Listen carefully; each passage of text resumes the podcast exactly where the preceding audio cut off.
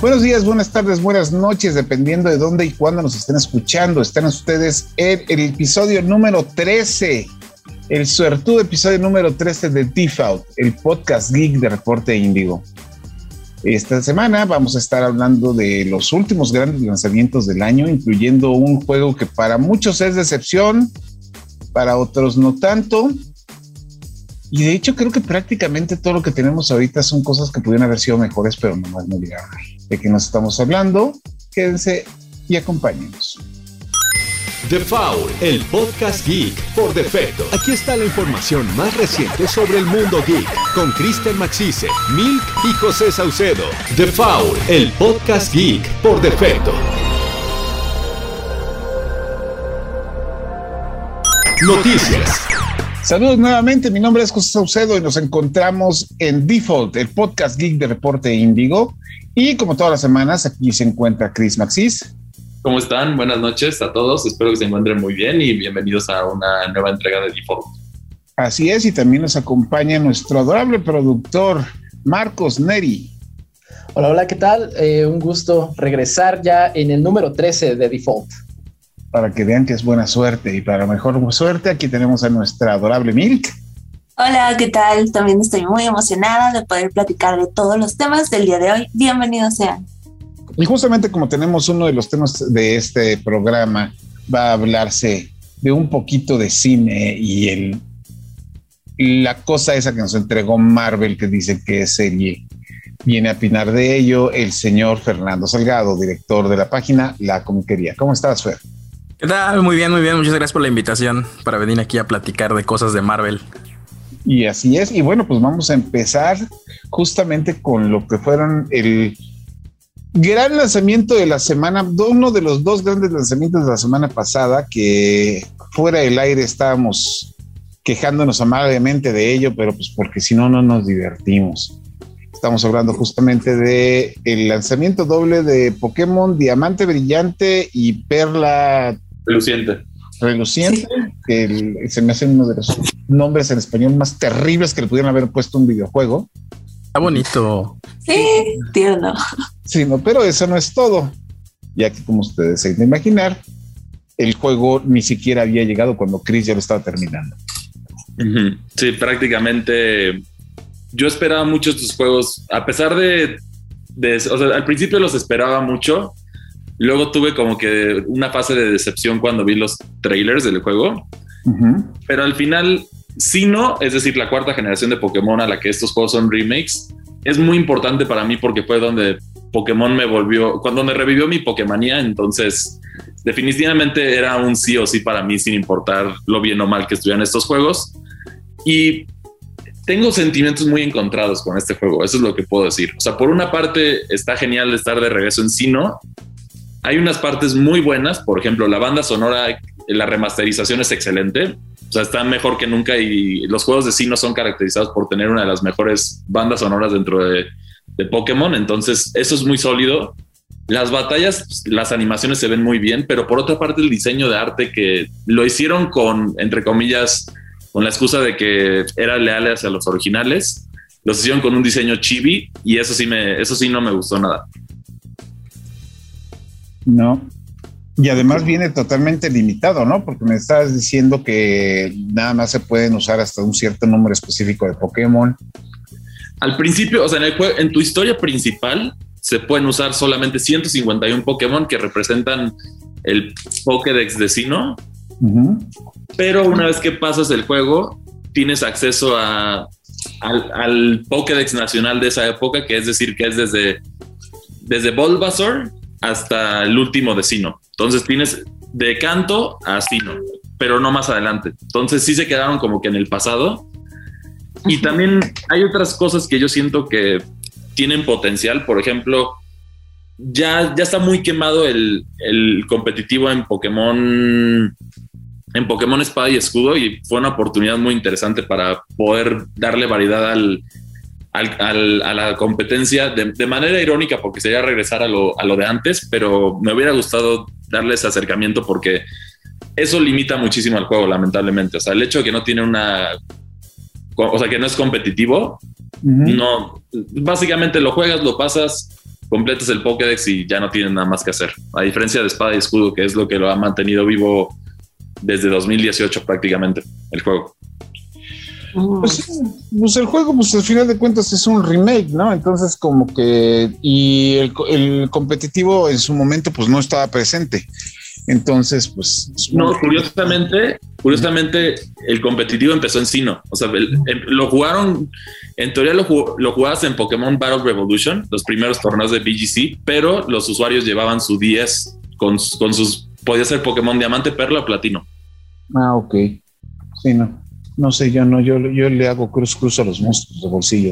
No tengo ni idea de lo que está Pero el juego está, o sea, es una representación sólida del juego. Para los que no han tenido la experiencia al principio, está divertido. Regresó la dificultad porque definitivamente es el juego que más dificultad me ha causado en los últimos años de Pokémon. Entonces, eso es algo positivo. O sea, sí, como que también tomaron en cuenta a decir que ah, vaya, ya los, los fanáticos de Pokémon ya no son solo niños, también hay adultos veteranos de la franquicia que quieren un reto. Y aquí efectivamente sí lo hicieron un reto, porque para los que son de la comunidad de Pokémon lo saben, pero quizá los que nos escuchan no son de esa comunidad. El, el, jefe final de este juego, que se llama Cynthia, es, eh, por, es por mucho la campeona más difícil dentro de toda la franquicia. Entonces, le, hicieron honor y le agregaron mayor dificultad a ella. Entonces, si, si, no estás preparado para ella, vas a, vas a pasarla mal. No, pues qué ganas, pegando. Además, digo, de todas maneras, obviamente esto viene por parte de una persona que conoce perfectamente la franquicia de Pokémon, porque el juego está dentro de los tres títulos más vendidos de Nintendo Switch ever. O sea, ya entró en el top 10 de la lista de los juegos más vendidos y de este año está en el top 3, junto con una maravilla que se llama Metroid 3. Pero bueno, eso lo tenemos que dejar atrás porque tenemos que hablar del juego polémico de la semana y es polémico simple y sencillamente porque todavía no salía y ya le estaba andando hasta con la cubeta al pobre de Battlefield, que es el juego este ahora sí el first person shooter insignia de Electronic Arts. Pero según yo, ahí sí corríjanme ustedes, desde el Battlefield 4 o antes, que la serie ya está como que dando patadas de ahogado porque nomás no levanta. Este juego salió con la misma tradición que tienen muchos de los títulos ahora de estas últimas dos generaciones de consolas, que es salió incompleto porque lo van a parchar después.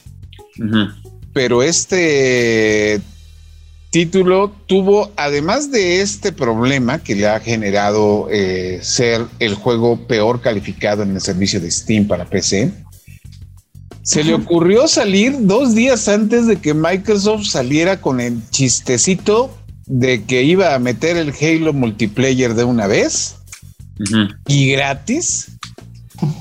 Y estaba oh. levantando, y además le tocó venirse eh, y ya tenía un poquito de esperanza porque a la gente no le había gustado el, Call of Duty Vanguard, que resultó ser un shooter más del montón. Entonces, toda esperanza se fue a la fregada y ahorita, pues no sé, Chris, tú lo jugaste. Así es, yo tuve la fortuna o desfortuna de jugarlo dependiendo cómo lo quieran ver.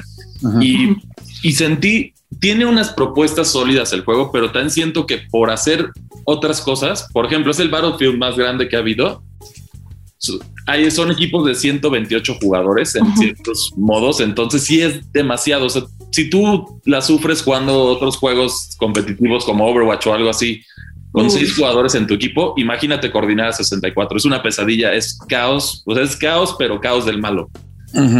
que definitivamente esos modos estarían mejor con un número muy reducido de jugadores. A lo, a lo mucho, a lo mejor si fueran 64 jugadores, eso estaría bien pero los modos originales de Battlefield que tenían ese encanto son medio arruinados por eso. Hay unas nuevas propuestas interesantes también, que curiosamente la comunidad está utilizando mucho específicamente lo de Portal, que básicamente te permite hacer tus partidos a la medida como tú quieras y curiosamente muchos están poniendo las reglas de los juegos pasados.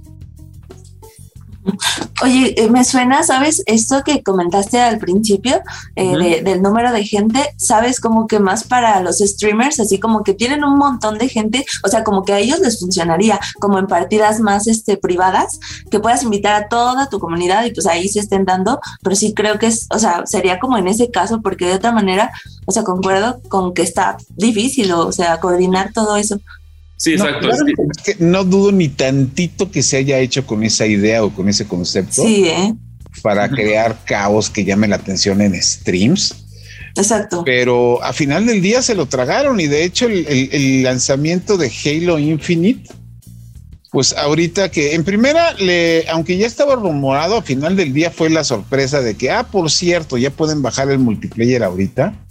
Pero justamente una nota que literal acaba de salir el día de hoy ya demostró lo bien que le funcionó eso a Microsoft, porque desde que salió el multiplayer de Halo Infinite se convirtió en el juego más jugado de Xbox en los Estados Unidos, venciendo no nada más a Call of Duty Warzone, sino a Fortnite. Y miren que ya que la gente deje Fortnite por irse a jugar Halo, ya te está hablando muy duro de cómo está la prepuesta.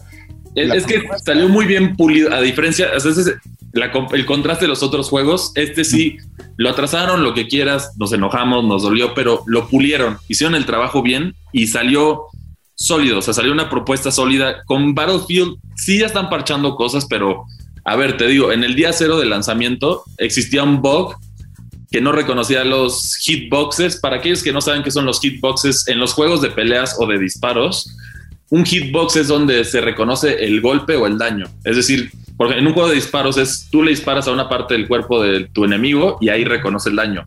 El problema es que eso estaba roto en Battlefield. Entonces tú podías dispararle a, digamos, no le estabas apuntando a la persona y le disparabas y sí le hacías daño. O, Hagan de cuenta como disparan los Stormtroopers en Star Wars. Tipo así, tipo así, nada, que aquí sí hacías daño efectivo. Sí.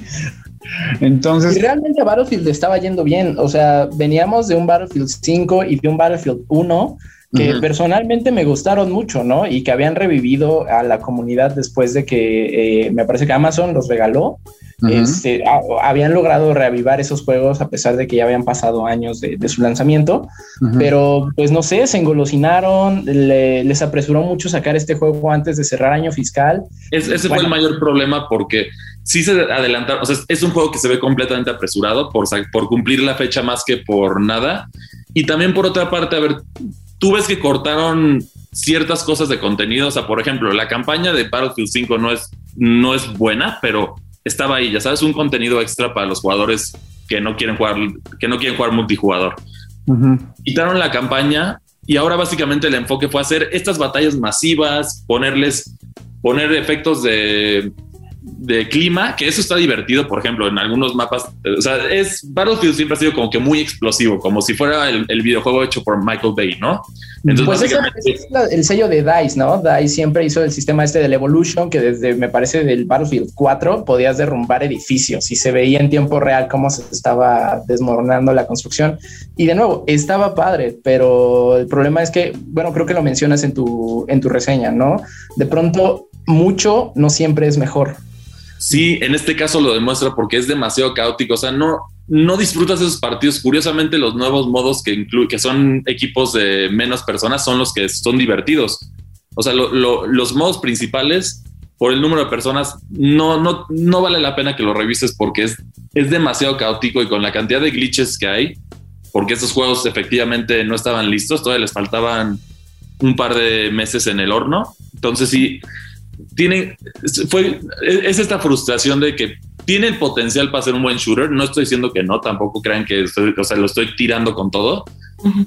Pero ¿para qué lo sacas si tienes cosas tan simples como los hitboxes rotos? O sea, una cosa es, ok, los gráficos no se ven tan bien y los con un parche los, los, los arreglas, pero una mecánica principal de un shooter no puede estar rota y más si quieres competir aprovechando el, el declive de Call of Duty, la situación que tiene Activision y bueno, y ahorita Halo es la oportunidad de oro y la, la, tiene que sacar. O sea, Halo está, está, se le alinearon las estrellas para ser el shooter referente una vez más, que hace muchos años ya lo había perdido. Y pues el tiempo dirá si Halo efectivamente regresa a su, a su trono de los shooters. Y ahora, y así con eso es este, desafortunadamente así terminan los lanzamientos grandes de este año, porque pues literal ya sí, tenemos un puro juego indie y sencillo de aquí a que termine este mes, porque pues en diciembre, pues quién lanza juegos, ¿verdad? Y con Halo yo estaba viendo que hasta sus bugs son divertidos. bueno, ese no sería la primera vez, oye, hay, hay muchas veces, que, digo, yo no me he clavado mucho con la serie reciente, pero yo teníamos unas divertidas con el Halo 3 hace tantos años que bueno. Y, ah, de hecho también eso lo quiero mencionar, el multijugador. A mí el que más me, me recordó, o sea, no sé si se acuerdan ustedes de la escena en Ratatouille cuando le dan cuando le dan al, al, crítico de comida el ratatouille, sí, sí, sí. se va a su infancia y, y, y, es así. Eso me pasó cuando jugué el multijugador de Halo, pero yo me fui a Halo 3. Efectivamente, se siente mucho como Halo 3. Sí tiene las, algunas nuevas mecánicas que te hacen, que, o sea, le dan su propia identidad, pero definitivamente es el juego más cercano a Halo 3 que hemos tenido. Yo me acordé como mucho de Combat Evolved, o sea, de las LAN parties. Eh, bueno, en este caso estaba jugando con un amigo uh -huh. y este, y como que sí nos dio mucho ese, ese feeling que, pero muy como en esteroides, ¿sabes? Mejores gráficas, este, los mapas pues muchísimo más pulidos, eh, los controles mucho más suaves. Realmente Halo Infinite Multiplayer ha sido una sorpresa muy agradable. Lo único que tienen que tener cuidado, que a mí sí ya me pasó lamentablemente, es los tienen. Debe de haber una opción para deshabilitar el crossplay. Yo siento, o sea, va a sonar controversial lo que digo, pero ya me tocó alguien que, que tenía. Ya sabes que te podía, podía ver a través de las paredes en un juego rankeado. Sí, sí, sí. Entonces, eso sí lo pongo tan rápido. Ya le metieron hacks a, a la beta de Halo. Rápido, no se tardaron nada. No, no, no, no, no, no estoy muy enterado. Digo, he jugado muy poco la beta. Digo, me gustó bastante, pero no, no estaba enterado de los hacks. Sí, no ya, ya hay problemas de hacks, lamentablemente. Ojalá los arreglen porque si no se va a volver otro Warzone prácticamente. Pero, pero eh, fuera de eso va muy bien. Yo creo que la solución sería que te diera la opción de no jugar con crossplay, o sea, puro Xbox o pura computadora y con eso como que ya te, te alivianas un poco en esa situación. Pues sí debe haber como un Switch o igual en. O sea, se ve que tiene la opción porque crossplay, cuando tú le pones en crossplay, o sea, te da la opción de picarle, pero no sale nada. Entonces, seguramente en un futuro va a haber esto. Pero pues, al momento está muy sólido. Lo único, para acabar con mi, con mi opinión de esto, lo único que tiene que hacer Halo Infinite en su aspecto rankeado, que se ve que le están tirando mucho a eso, es poner en, en modo rankeado Team Objectives y Team Slayer separado. Porque siento que está forzado que si tú juegas rankeado y quieres jugar Team Slayer rankeado, es a la suerte. O sea, te puede tocar mm. Capture the Flag, te puede tocar Oddball, te puede tocar el de los puntos. Entonces siento que eso es lo único que tienen que arreglar. Pero en general sí es el más sólido y si lo hacen bien, de ahí para arriba. Y volviendo a Battlefield, ¿creen que lo cancelen o, o que al menos lo, lo, manden al congelador un rato?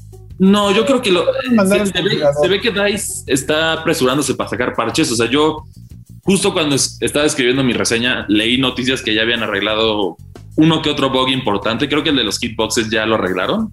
Uh -huh. Pero no le quita, o sea, para mí no, una cosa es que lo arreglen, que qué bueno que lo arreglen porque sí, sí es un shooter con potencial. O sea, sí, sí lo, tampoco digo que es un juego mediocre que no vale la pena revisar ni nada. Simplemente es, uh -huh. lo hubieras aguantado unos días. O sea, si, uh -huh. si vas a sacar el parche al día uno o al día dos, el mismo problema que No Man's Sky y muchos otros juegos que salen. Sí, sí es una, Uy, sí. una pésima práctica. Es una muy mala tendencia eso de parchar juegos sobre la marcha. Sí, y no, y más en el día uno de lanzamiento, o sea, ya descargaste el juego y ya, ah, ahora te falta una descarga de dos gigabytes. Es como, pues mejor lo voy a sacar un día después, ya qué va a pasar, o sea, ya la gente, pues, o sea, siento que no tiene, en ese sentido sí tienen que aprender de, de Nintendo que atrasan juegos y para mejorar el producto en sí, o, o, es más en este caso de Microsoft, que sí, efectivamente su lanzamiento estrella, me acuerdo cuando me llegó la caja de, del Xbox Series X, uh -huh. que tenía Halo, o sea, era el juego de lanzamiento del Series X y pues Halo llegó mucho después de lo que esperábamos, pero... Año y mes. Pero, pero eso fue plan con maña, yo creo, ¿no? Para hacerlo conseguir con los 20 años de la consola. Mm. Y que pues hiciera todo este relajo, porque si no, ¿qué hubieran, qué hubieran mostrado este año de con los 20 años de la consola? Forza. Forza. Pero Forza no estuvo en el, en, en el, día de lanzamiento como Combat Evolved. O bueno, sea, yo siento que fue plan con maña lo de Halo, va a trazarlo un año para que saliera junto con los 20 años de la consola y hicieran todo esta, no, este festejo ¿sabes? y todo. Yo sí noté, sí hay una super pulida de parte del. O sea, en, ve los trailers de, originales de, de, Halo Infinite y sí se ve que sí lo pulieron. O sea, hasta en la ah, sí, sí, sí. sí, o sea, sí se ve que sí le dieron su trabajo y efectivamente no estaba listo el juego. Que se agradece, se agradece cuando las compañías hacen eso, aunque sea, aunque sea una frustración de, uy, voy a tener que esperar un poquito más por verlo. Yo prefiero esperarme a jugar un, un producto completo. incompleto y en un estado mediocre que no. O, por ejemplo, Cyberpunk, ¿qué hubiera pasado si a lo mejor hubiera salido un año después? Quizá hubiera sido el juegazo que nos habían prometido, no sabemos. O también lo que le pasó este año a Rockstar con sus remakes de Grand Theft Auto. Uy, no. No, que de por sí, lo- de por sí un juego de PlayStation 2 no, no enveje, muchos juegos de PlayStation 2 no han envejecido bien, como pasó justamente con Grand Theft Auto. Pero eso es una de todas las broncas de, de, de- de producción, de performance, sobre todo en la versión para PC y todas las cosas que ha tenido el juego, a tal grado que Rockstar tuvo que mandar una carta de disculpa y eso y para Rockstar ya es muchísimo. ¿no? Pero bueno, las decepciones desafortunadamente no nada más se quedan en el mundo gamer, ya que esta semana tuvimos un lanzamiento, este, estas, estos últimos días tuvimos varios lanzamientos que también como que nos dejaron con cara de ¿qué fue lo que pasó aquí? La primera es este, ahí sí tendría que explicarme Neri o, Milk, que es la serie de Cowboy Bebop que estrenó Netflix y que la verdad en el momento en el que yo vi el, el- el reparto como que no me convenció bastante, pues como que a los fans no les gustó, vaya sorpresa, Los fans no les gusta nada. pero como que a los fans no les gustó, yo estuve viendo apenas los primeros dos capítulos, a mí no se me hizo tan mala. Hacer énfasis en el tan, digo, no es lo que hizo Netflix con la con la con Death Death Note. Note. Ajá. Pero, o con los caballeros de Zodíaco, pero este sí siento como que hay uno como que sobre exageración. Por lo menos la banda sonora se defiende y el perrito es un gran actor. Pues la serie live action no la he visto, pero bueno, es bien sabido que estas, este, estas series las hacen para llamar a nuevos públicos, ¿no? Realmente las personas que ya somos fans de, de estas franquicias, pues no les interesamos en el sentido de que no solo nos avientan como dos, tres guiños y referencias y, y ya, porque realmente son productos hechos para nuevos públicos. Eh, volviendo a, a lo que pasó con Death Note, fíjate que a mí no me hubiera molestado tanto ese live action de no ser porque usaron los nombres de, pues, del anime, ¿no? Si hubieran puesto las aventuras de Paquito Pérez y su Shinigami, a mí me hubiera gustado mucho porque realmente a- aprovechan muy bien a otros personajes como Misa Mane. eh, que- Pero no, como que no tiene mucho, ¿sabes? ¿No? Sí, en el anime, en el anime es un personaje igual ya está un poquito pues tonto, pero en el- la serie, en la película de action lo hicieron muy bien. Entonces, te digo, Cowboy Bebop, pues no, no he tenido el- la oportunidad del tiempo de verla, eh, pero supongo que, que va por ahí. Que mira, yo cuando vi el, el intro que le hicieron, me, me recordó mucho a estas, este, producciones que hacían eh, youtubers gringos cuando apenas empezaba las tendencias de After Effects y esas cosas, Ajá. que hacían estudios independientes. Se, se parece mucho a, me da mucho ese feeling de esa época de YouTube. Y bueno, no, no hubiera estado mal de no ser porque pues, salió bajo la firma de Netflix, ¿no? Y Netflix no es una productora independiente. Sí No. se veía un poquito de bajo presupuesto. Pues Pero, pero ahí yo, ahí yo, yo sentí que, que Cowboy justamente lo hicieron con ese estilo, que se tratara de ver como una serie eh, de bajo presupuesto noventera. Bueno, yo eso sentí con la producción de Netflix. Soy totalmente ajeno a la, a la versión original de, de anime, pero yo sentí que iban más por ese camino. Y por ejemplo, tengo un- unos amigos que son muy fans y sí les está gustando la serie. Porque justamente lo Ok. están tomando, lo están tomando como que por ese lado. Eh, sí tienen sus quejas en, en cuanto a adaptaciones de algunos personajes, pero dicen que pues está entretenida eh, y que igual que la serie original tiene eh, momentos como que random que no aportan mucho a la historia y que pues lo, lo respetaron. Por lo menos eso es lo que me han dicho ellos. Yo desconozco la, la obra original y esta pues siento que fue más por ese lado de, de parecer vieja o de bajo presupuesto. En mi, Puede ser. opinión, en, en mi opinión, lo- el anime y los live action son como el aceite del agua, no deben de juntarse. Pero hay animes en live action tan buenos que como se me que vale la pena verlos. Lo que pasa es que luego la gente como que no entiende justamente que eso es un anime. Lo que, lo que hicieron los Wachowski con Speed Racer es una de las cosas mejor logradas en cuanto a, en cuanto a ese tipo de películas. Y a la gente no les gustó porque justamente era como el anime, igual de absurdo. Pero igual de espectacular, de hecho hasta más, ¿no? Pero bueno, eso es por un lado. Speed Racer es muy bueno. ¿eh? Speed Racer es maravilloso y la banda sonora es muy divertido. Oigan, pero el soundtrack de Cowboy Vivo de live action sigue siendo a cargo de esta Yoko Kano, porque bueno, el del anime es buenísimo. Ahí sí voy a tener que buscar la información porque no, no lo tengo presente en este momento. Ok, y, pero bueno, dices que hicieron buen trabajo, ¿no? Por eso me, llamó la atención. me gustó ¿Se la, la dirección de Yoko Kano o, o, llamaron a alguien que hiciera algo similar? Ah, no, el, creador de Cowboy Vivo estuvo involucrado. Estoy seguro que principalmente porque Netflix quería así como que lavarse las manos y decir, no, vean, él le está dando los Así que si nos critican, ustedes son los malos. Entonces, este, cosa que no pasó justamente con Dead Note, que para mí es la comedia involuntaria mejor lograda de ese servicio de streaming.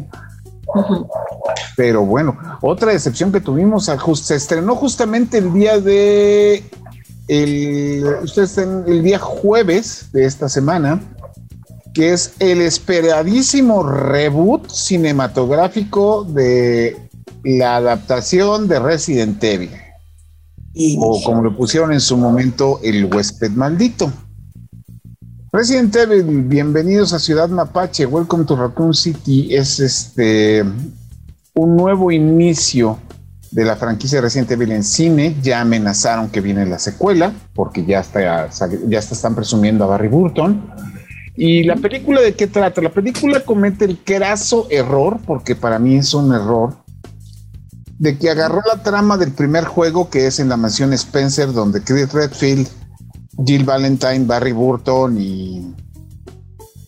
Y el tofu, no se te olvide el tofu. No, el tofu es del 2. No, el tofu es del 2. Ah, ¿Cómo se llama el malo? Siempre se me va el, este, Albert, Wesker. Albert Wesker se pierde. Wesker y, William Birkin. Ajá. Se pierden en la mansión Spencer, donde descubren que hay no muertos comiendo gente. Eso es por un lado. Y por otro lado, te manejan en la misma película la historia donde la versión más estúpida, porque no voy a decirlo de otra manera, de Leon S. Kennedy y la hermana de Redfield, que es Claire, tienen que huir de la de, de Raccoon City porque pues ya está todo lleno de zombies.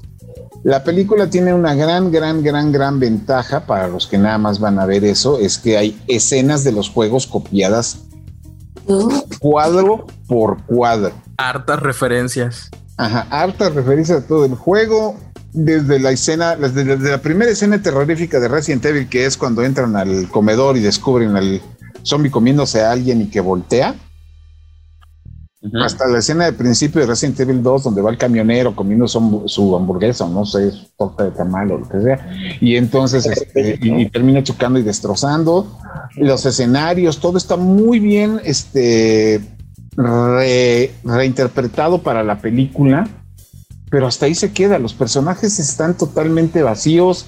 Es demasiada historia para el poco más de hora y media que dura la película. Creo que dura una hora 47, no sé, una hora 50 demasiados elementos, hay mucha, fíjense, hay mucha sangre, pero no hay miedo, no hay contenido, no hay, yo sentí que a mí no, no, me propuso nada. Son puros, son puros jumpscares, o sea, siento que sí le, sí le, sí le metieron investigación esta vez, no como las anteriores. Pero se queda en eso, en que trataron de meter muchos jumpscares y muchos elementos de la serie en, en una hora. O sea, lo hubieran estirado un poquito más, se hubieran enfocado más en la mansión y después en la ciudad, cosa que pues lo están amontonando todo aquí. Y pues si tiene ahí sus, sus, giros de tuerca, que si eres fan de la serie, pues ya los trae. Entonces, eh, no, yo no lo veo como una mala película, yo esperaba un churro y eso es lo que me dieron. Pues sí, pero pues obviamente, digo, Resident Evil como videojuego, como serie de videojuego, empezó como referencia a las películas de serie B de zombies, ¿no? O sea, mal actuada, mal escrita, mal hecha. O sea, mal hecha, cursi a momentos. Pero después la misma gente de Capcom maduró la serie. De ahí a que los primeros juegos de la serie han tenido una reinvención y una reedición que obviamente cambiaron totalmente el juego de referencia a película serie B a ser un título verdaderamente de terror, como ocurrió con, digo, Mig lo sabe, del Resident Evil de PlayStation, del PS1 al remake que salió hace un par de años, hay una distancia enorme, ¿no? No, y llegan a, llegan a tal grado que ganaron, que Resident Evil Village ganó los Joystick Awards de mejor juego de PlayStation y mejor juego. Entonces, pues uno hubiera esperado que la película fuera buena, pero la bronca es que esta película no es ni buena ni mala, es una más. Por lo menos las películas de Mila Jovovich trascendían no nada más porque tenían un buen reparto, sino porque además eran absurdas. Llegaba un punto en el que decías, ya, esto es el colmo de los colmos. Y sí daba miedo, ¿no? Más allá de jumpscares. No. La historia No. está buena. Ah, bueno, No. sí. ¿Cuál? No, la primera tal vez, ya la de la 2 a la 7, yo creo que ya no. La primera No. estaba más, la primera estaba buena. La segunda, a mí me gustó que tenía muchas referencias a uno de los juegos más olvidados de la serie, que es el Resident Evil con Verónica. Y a Nemesis tirando caratazos.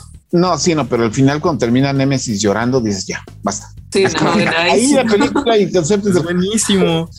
Pero a partir de la tercera ya Sí, llega no. de una- o sea, el final de la serie completa, que es el, el final de la parte 6, donde te revelan todas las verdades y toda la gente que estuvo atrás y todo. O sea, ya es, ya es cuando dices, no, esto ya, esto que está- parece que lo escribieron los güeyes que escribieron la serie de Titan. Pero este, lo peor del caso es que ya van muchas reseñas que te dicen que la película Resident Evil está tan gacha que vas a exper- exper- este, extrañar a las, de Mila, a las de Mila Jovovich. Y eso ya Nah, yo, yo difiero, yo difiero mucho ¿Sí? de, en lo de juego, en lo de las extrañar las anteriores, no creo. Es que esta, esta tiene ese espíritu de si jugaste el primero en tu PlayStation 1 ese, y ese intro live action todo cheesy. Esto es, es eso, pero durando hora y media. Ah, Es el mismo feeling. una duda sobre la película. ¿Está el susto del perro o no? ¿O, o se lo brincaron? Ah, el perro en la ventana es bueno. Tiene, tiene perro en ventana y tiene CGI de dos pesos que, que hicieron su, su mayor esfuerzo. Porque pues no hay manera de, de, mm, realista que dé miedo de que metan un, un líquido o un tyrant. Entonces, o sea, sí lo hacen su intento, pero se queda a medias como siempre en este tipo de películas. Así Pero es. esta película es como lo que yo les mencioné anteriormente, ¿no? Que de pronto solo jalan dos, tres referencias y es como de ya tomen gente que sí Ah. jugó el juego y, ah, o sea, confórmense con eso, ¿no? Pero ¿por qué ser así de flojos? Cuando si ya te aventaste el paquete de hacer una adaptación live action de un producto, pues ya hazlo bien, ¿no? O, o de plano no hagas nada y haz algo completamente nuevo en lugar de colgarte solo de referencias.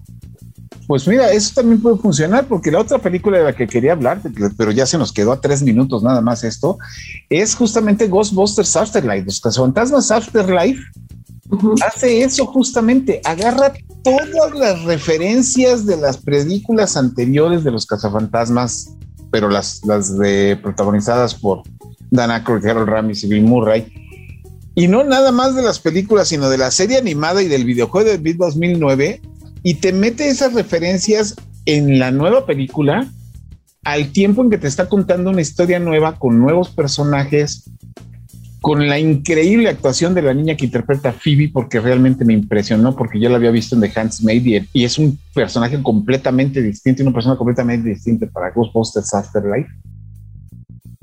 Y esencialmente te recuenta la historia de la primera película, pero lo hace de una forma más fresca, más nueva. No se va tanto en el lado cómico, sino más bien en el lado nostálgico. Y sí te llega a involucrar dentro de su historia, por más a momentos absurda o genérica se puede llegar a sentir.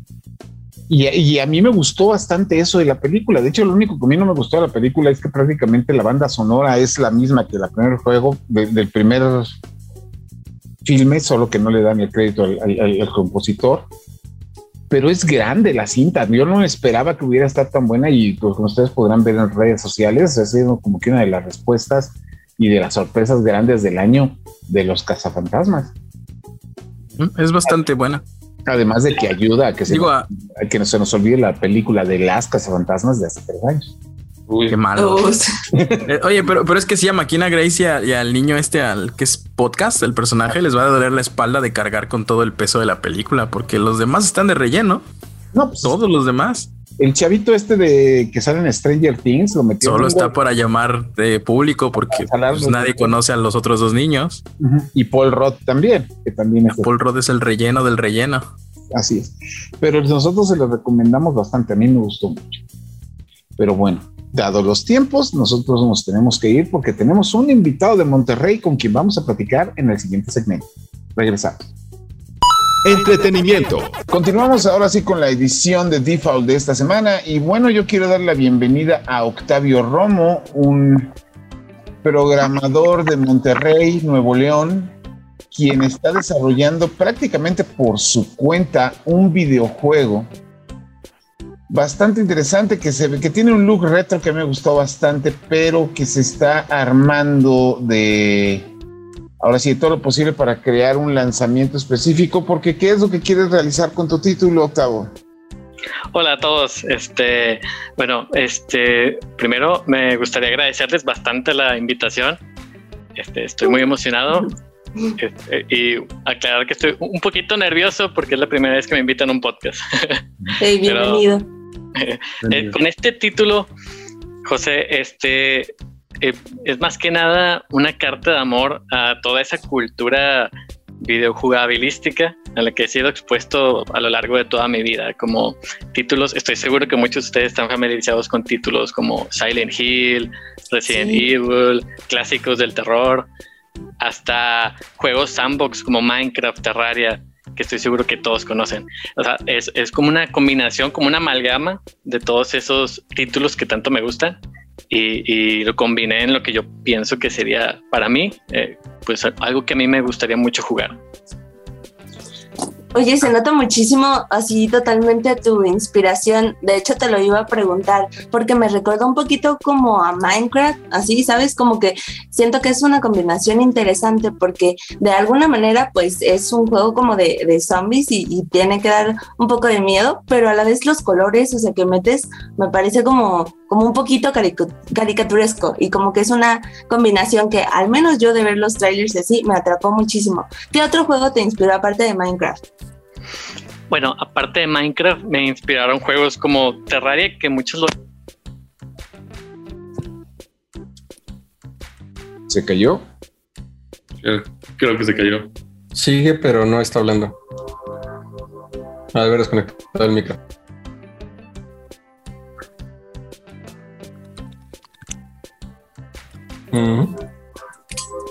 Se me hace que se le fue el internet. Pero sigue conectado, pero no llega audio. Ahora vas a ver. A ver. Que se desconectó el micro, dice en el chat.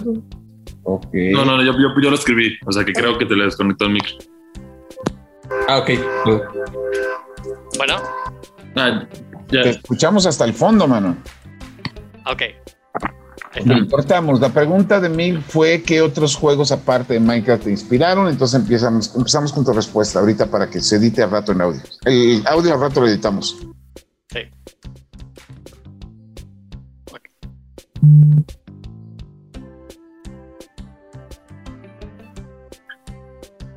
Bueno.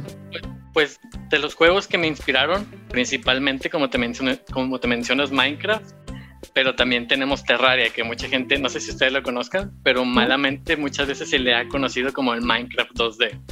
Pero ese, juego, la verdad, eh, yo diría que entre todos es la mayor inspiración también juegos como Fallout 3, en todas sus mecánicas, eh, bueno, todo ese ambiente postapocalíptico que maneja, eh, The Last of Us también, esas mecánicas de sigilo que a veces aplica. Siento que he tomado prestado de cada uno de esos títulos para conformar este. ¿Y alguna serie que, o película que te haya inspirado, pero ya con la temática de terror? ¿Eres fan? Sí, soy fanático de terror desde, pues desde que tengo memoria, la verdad. Y una película muy buena, eh, no sé si ustedes la conozcan, eh, se llama La Niebla, que viene de un libro de Stephen King.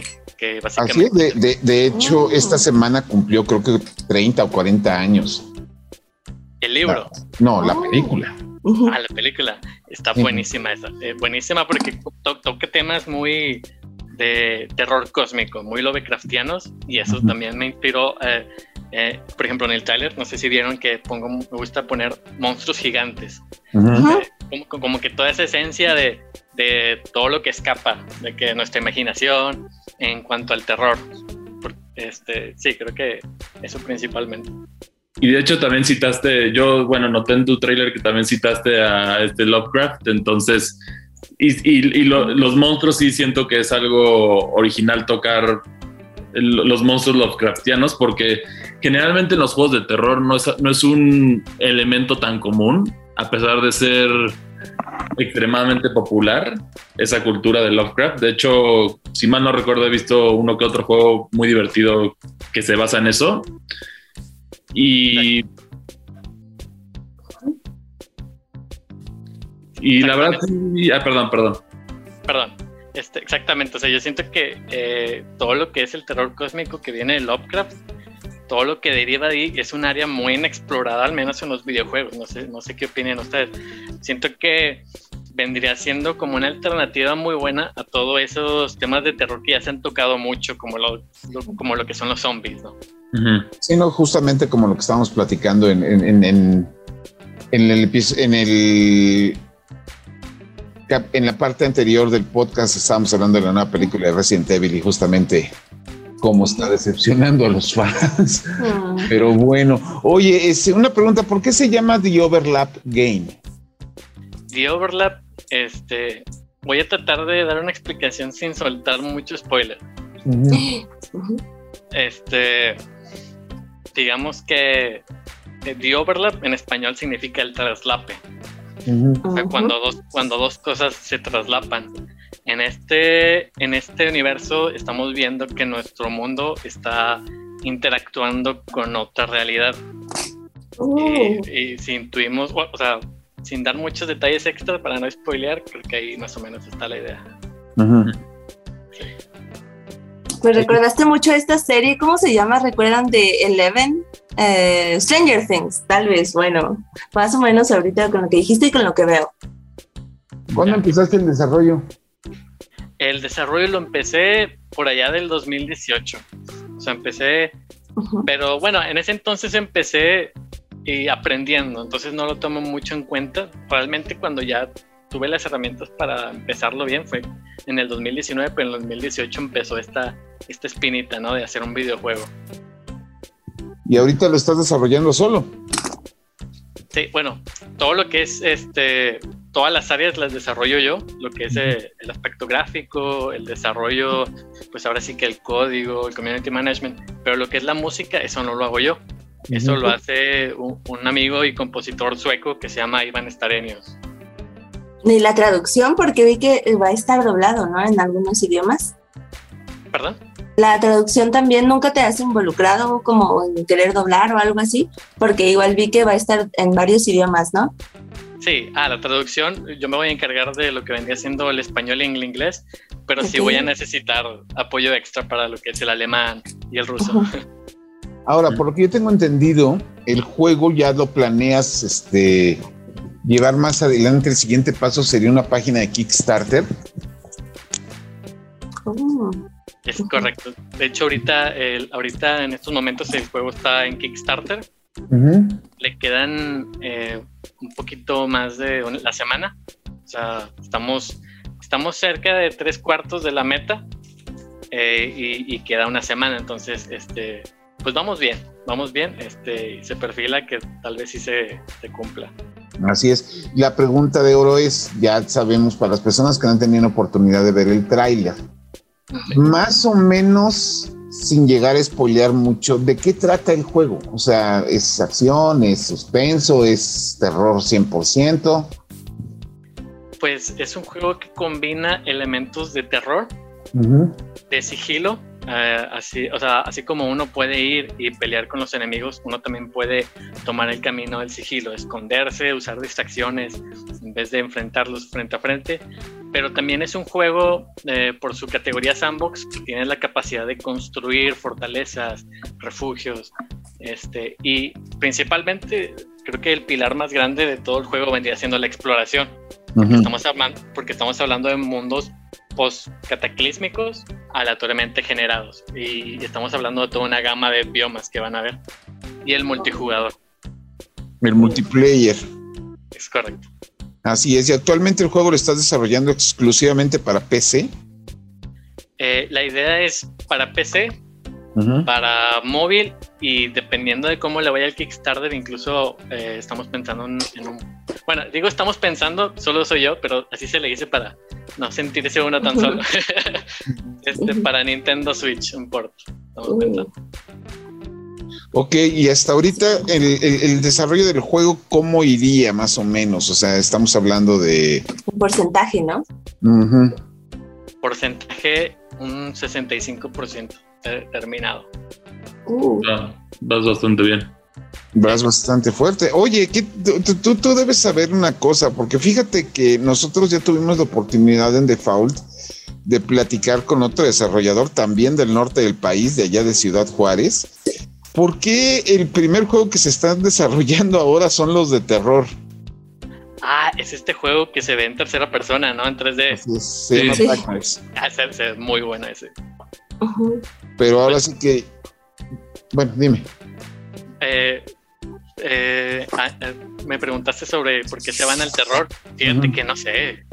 es que creo que los mexicanos tenemos como que ese, ese no sé si decirlo morbo o esa espinita, como que nos encanta mucho el terror más que otros países, no sé qué opinan. No, bueno.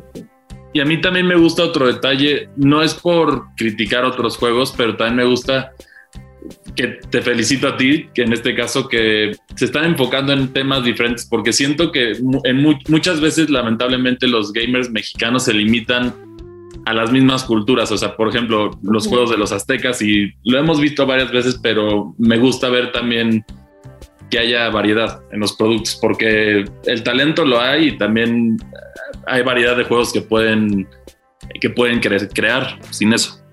Sí, muchas gracias, Chris. Y, es cierto, o sea, con todo el respeto a, los demás desarrolladores mexicanos, sí se ve, sí se repite mucho esa temática. Y, de hecho sí me han llegado comentarios cuando, cuando he publicado algún post sobre el juego que me ponen, por fin, un juego mexicano que no trata sobre cultura prehispánica. Y, me da risa porque, o sea, es cierto, pero, pero sí, así, así sucede. Mm. Ahora, ¿cuándo crees tú, este, con el apoyo de Kickstarter, pues, cómo sería el lanzamiento, ya tienes algún tipo de contactos, algún tipo de trabajo, algún tipo de idea.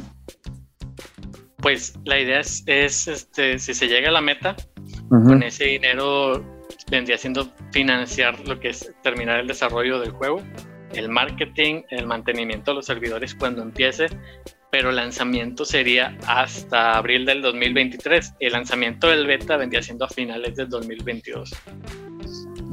Ok, apenas estás viendo el beta y los alfas y todo, ¿cómo estás este?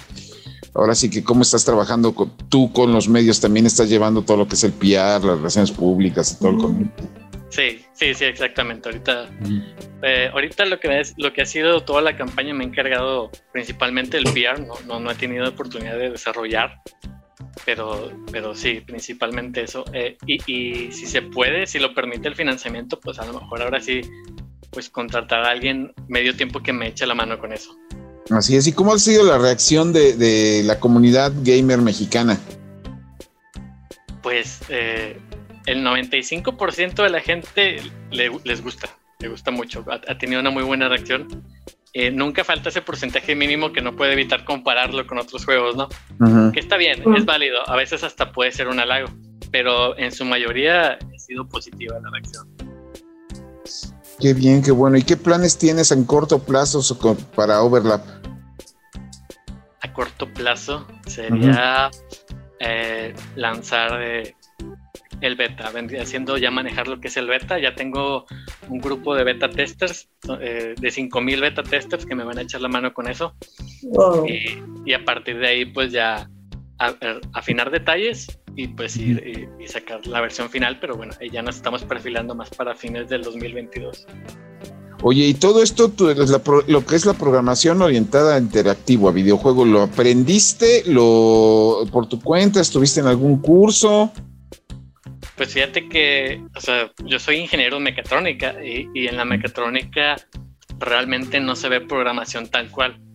Eh, yo con lo poquito que llegué a aprender con las bases, eh, todo, todo podría decirse que lo aprendí de YouTube y de foros de internet. Realmente, o sea, realmente creo que subestimamos la mina de oro que puede ser YouTube en cuanto a aprendizaje. De acuerdo.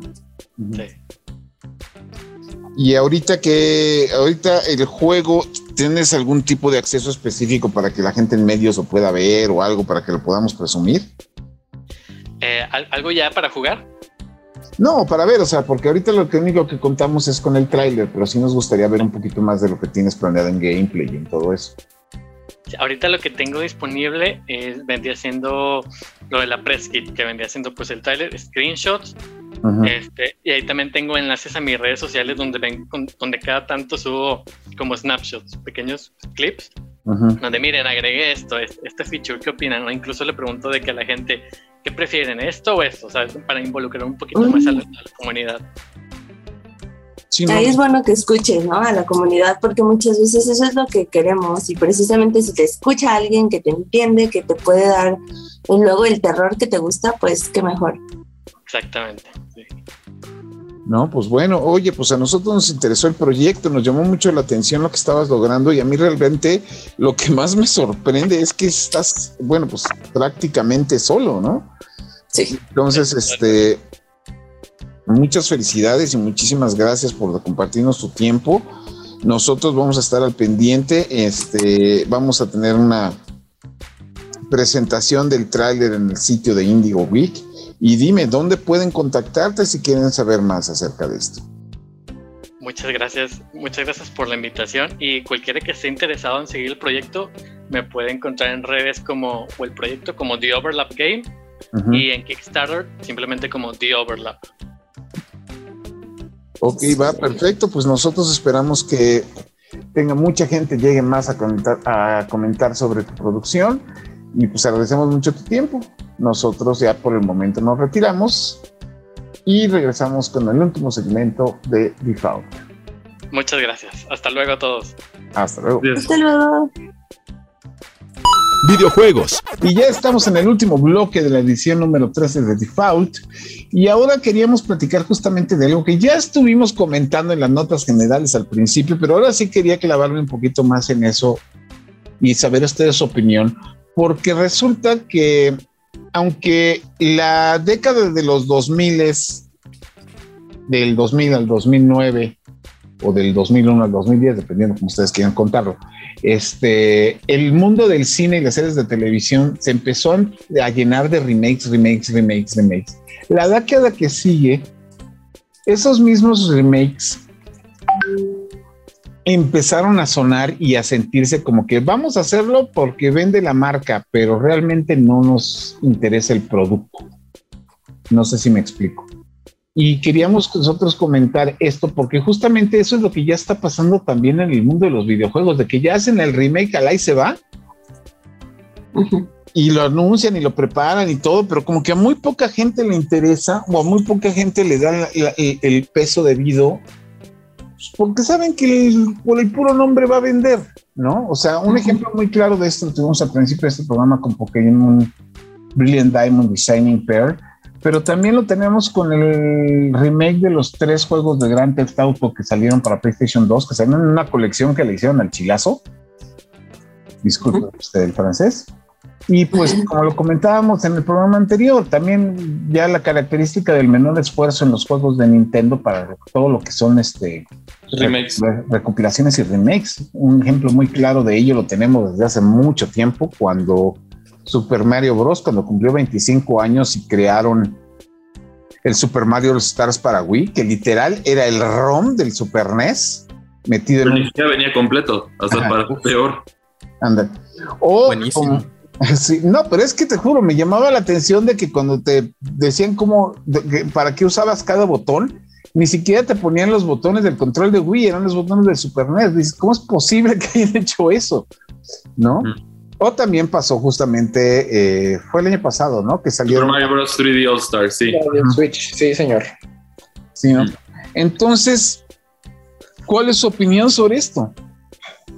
Yo siento que no, como que ya se dieron cuenta que con la nostalgia vende suficiente, entonces no hay necesidad de hacer un esfuerzo extra porque vimos, o sea, muchos criticaban el precio de, Super Mario 3D All Stars, pero lo acabaron comprando de cualquier manera. Para jugar los mismos juegos.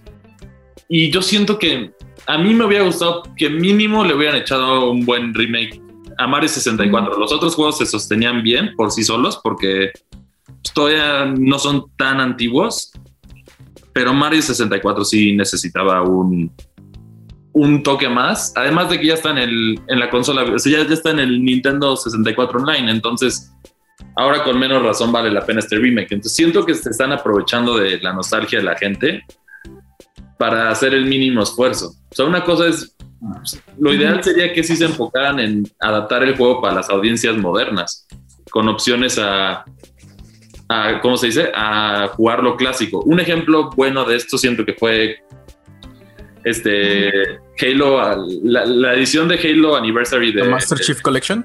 Sí, que justo te permite jugar las versiones. para empezar, tienes los modos antiguos y te permite jugar en algunos juegos la edición antigua o la moderna. Mm, ok. O Grim Fandango, ¿no? Que Grim Fandango revivió.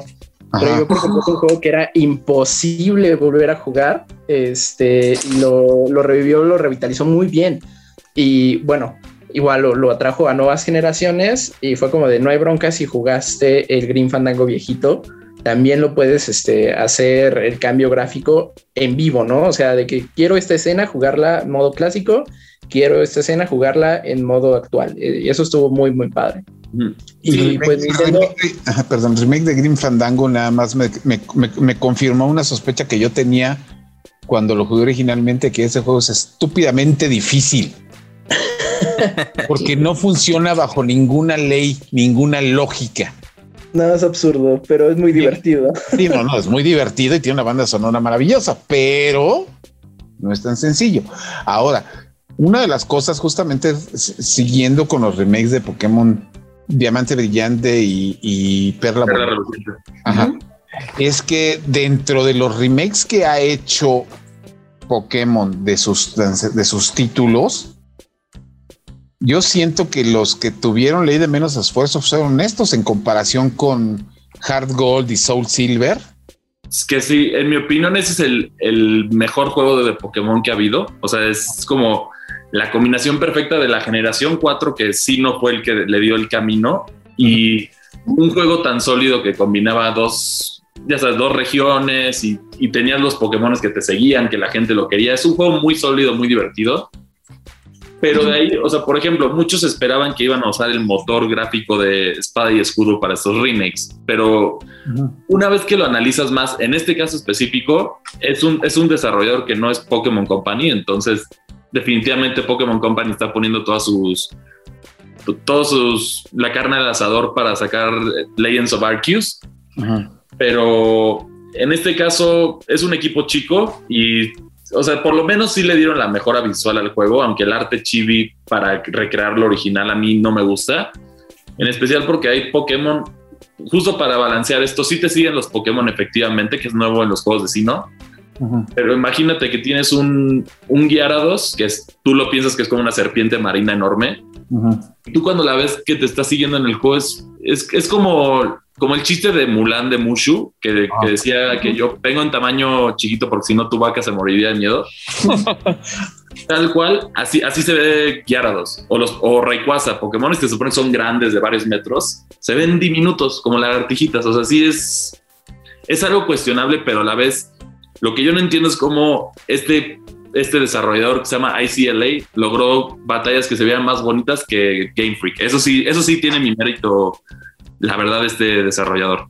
Sí, pero al final de cuentas, cuando estamos hablando de remakes o reinvenciones, pues lo que uno está esperando justamente es, y eso lo voy a decir con este, por experiencia personal, es como lo que pasa con este, no sé, el cambio radical del Resident Evil, regresando a los temas, de PlayStation 1, cuando lo volvías a jugar con el remake que hicieron para Nintendo GameCube es ahí cuando decías, ok, la gente que se involucró en esto realmente estaba apasionada por el juego, ¿no?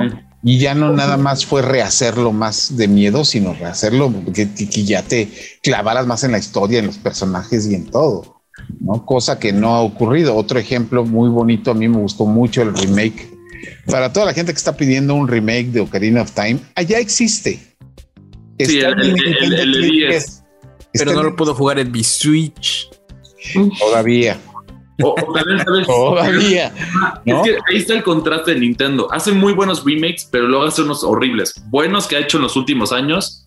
Metroid Samus Returns, que es un remake de un juego que sí prácticamente era injugable, que era Metroid 2, The Return of Samus. Y sí, ese sería un port de Switch muy fácil de hacer. Que, que lo hizo con una compañía que son los desarrolladores españoles de Mercury Steam que también hicieron Metroid Dread, que justo aprendieron, o sea, se ven las bases en Metroid Samus Returns de lo que fue Dread y hasta si tú pasabas el juego, desbloqueas ciertos artes que te iban revelando un poco de la historia que eventualmente sucede en Metroid Dread. Otro también hecho por Nintendo, Link's Awakening para el Switch. Ese sí es un super remake, la verdad. Y es otro juego que los años ya habían pasado lo mejor de él y y, con, se ve que es un remake con mucho amor, como los de Legend of Zelda Ocarina of Time de 3DS. Pero fíjate que a mí me pasó algo raro, que el Majora's Mask siento que no agarró, no, no logró atrapar el encanto del, del Majora's Mask del Nintendo 64. Ese yo sí le justificaría más un remake, o sea, en, Switch, que para Ocarina of Time, que ya lo tenemos, pues, ya lo tienes en el Switch, ya en su, eh, eh, por enésima vez. No, pues es que también el Ocarina of Time, dime en qué consola de Nintendo no ha estado desde que salió. Sí, y también, también último, bueno, último detalle, también los remakes tienen que mejorar detalles que hacían que el juego se sintiera muy tedioso o viejo en su respectiva época. Por ejemplo, uno claro de esto es el Wind Waker de, para Nintendo Wii U, que hizo un cambio chiquitito, o sea, fuera de lo visual, que se ve mucho mejor el juego y todo lo que quieras. Pusieron una vela que va al doble de velocidad de lo normal y arreglaron lo de la trifuerza para que fuera el ritmo más, más rápido el desarrollo. Y con eso mejoras el juego considerablemente. O sea, es un detalle que tú dices, pues no es nada. O sea, al final no es nada, pero hace una diferencia masiva para jugarlo. Y si es tu primera experiencia, también lo vas a disfrutar mucho más, aunque no, como que no aprecies esos detalles que fueron cambiados en, los originales. O un ejemplo también muy definitivo, el Crash. Software, no, el primer Gears of War la versión que se hizo para Xbox One. Y también es día y noche. está, también son día y noche. O sea, y ese, señores, si ustedes quieren, se los recomiendo mucho. Váyanlo a buscar porque está en Xbox Game Pass. Se llama Ultimate, sí. Ajá. Esa es una versión muy, muy buena. Pero y ya está adaptada para lo moderno. Así es. Exacto. Pero bueno, nosotros se nos acabó el tiempo otra vez y creo que nos pasamos otra vez de tiempo. Pero bueno, muchísimas gracias por habernos escuchado esta semana. Muchas gracias a Fercho por haber aceptado nuestra invitación para venir a despotricar aquí de películas. Gracias. ¿En dónde y cómo te pueden encontrar en las redes sociales? Pues a mí me encuentran en la comiquería, así tal cual, COM quería. y como arroba el comic fan en redes sociales también, ahí ah. más personal. Esa es, su opinión personal mía en el comic fan y en la comiquería pues tenemos ahí noticias y gameplays y demás cosas más, más serias. No ah. tanto, no tanto hate, creo yo. Ah, sí nos encanta hablar de cosas. Mil, muchas gracias. Gracias. Eh, recuerden que me pueden seguir como Milk Sparks Cosplay, pero todos los días estamos haciendo streams en punto de la una aquí en Indigo Geek. Marcos.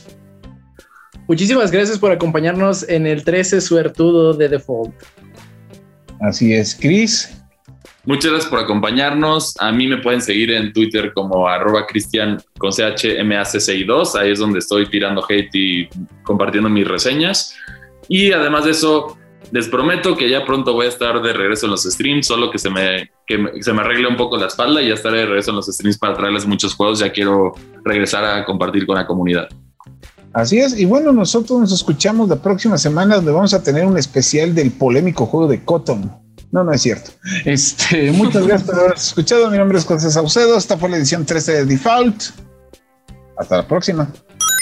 Default, el podcast geek por defecto. Aquí está la información más reciente sobre el mundo geek con Kristen Maxise, Milk y José Saucedo.